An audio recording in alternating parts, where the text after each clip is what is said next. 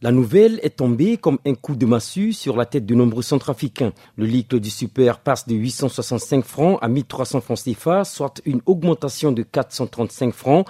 Le gasoil s'envole de 855 francs à 1450 francs CFA et le pétrole de 650 francs à 1150 francs CFA. Ces prix sont entrés en vigueur depuis ce mercredi 4 janvier dans les stations-service.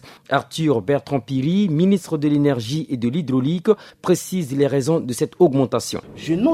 Deux points.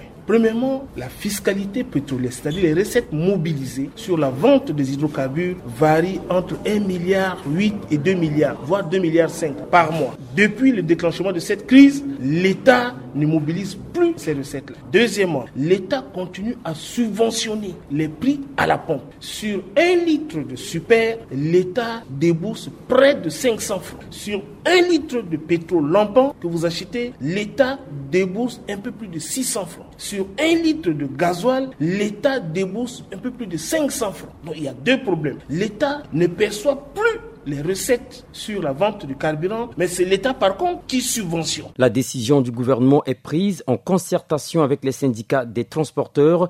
Wilfried Ngissimale, un des responsables. Avec toutes les démonstrations que le ministère de l'Énergie nous a fait, nous avons trouvé mieux que ça soit régularisé, que ce prix-là soit vraiment augmenté et que le carburant se vende seulement à la pompe, que de vendre ça à l'informel pour nous causer encore des dégâts, des incendies, des pertes de maisons et même des vies humaines. Si le gouvernement et les syndicats des transporteurs ne voient pas une solution, autre que l'augmentation des prix à la pompe. Les conducteurs de taxi, bus et mototaxis, voire les particuliers sont plaignent. En République centrafricaine, il n'y a pas d'augmentation de salaire. Le mieux, c'est d'augmenter un peu. Si c'est à 1000 francs, ça va, mais à 1300, vraiment, je suis très désolé. C'est un constat amer vu la situation de notre pays, la flambée des prix des denrées alimentaires, de plus le prix du carburant et ça fait pas bien. L'augmentation du carburant est décourageante déjà. Ah, par rapport à ce prix-là, les taxis motos vont vraiment augmenter leur prix. Première conséquence de cette augmentation, des tensions entre clients et conducteurs de taxis, bus et mototaxis sur les tarifs des trajets.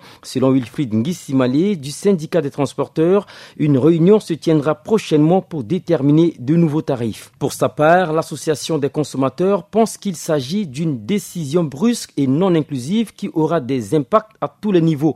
Marcel Mokwapi, son président. Nous regrettons que dans le dispositif de discussion de cette situation, les acteurs concernés ne sont pas associés, notamment nous, les structures qui assurons la protection des consommateurs. Nous sommes d'accord pour que l'État cherche les moyens pour compenser ce manque de subventions. Mais le consensus se dégage sur quoi? Est-ce que le pouvoir d'achat des centrafricains, est-ce que c'est bien régulé, est-ce que c'est bien suivi, est-ce que ça correspond au coût de la vie? Le plus gros employeur ici, c'est l'État. Depuis des années, les salaires n'ont jamais été rehaussés et aujourd'hui, les denrées alimentaires, sans parler de transport. La pénurie des hydrocarbures, déclenchée en avril dernier en République centrafricaine a favorisé le développement du commerce illicite du carburant. Cette pratique non réglementée a provoqué de multiples incendies dans la capitale et dans certaines régions du pays. Pour les autorités, cette nouvelle disposition devra soulager les marketeurs et permettre de mettre fin au marché noir du carburant. Freeman Pila, Bangui, pour VO Afrique.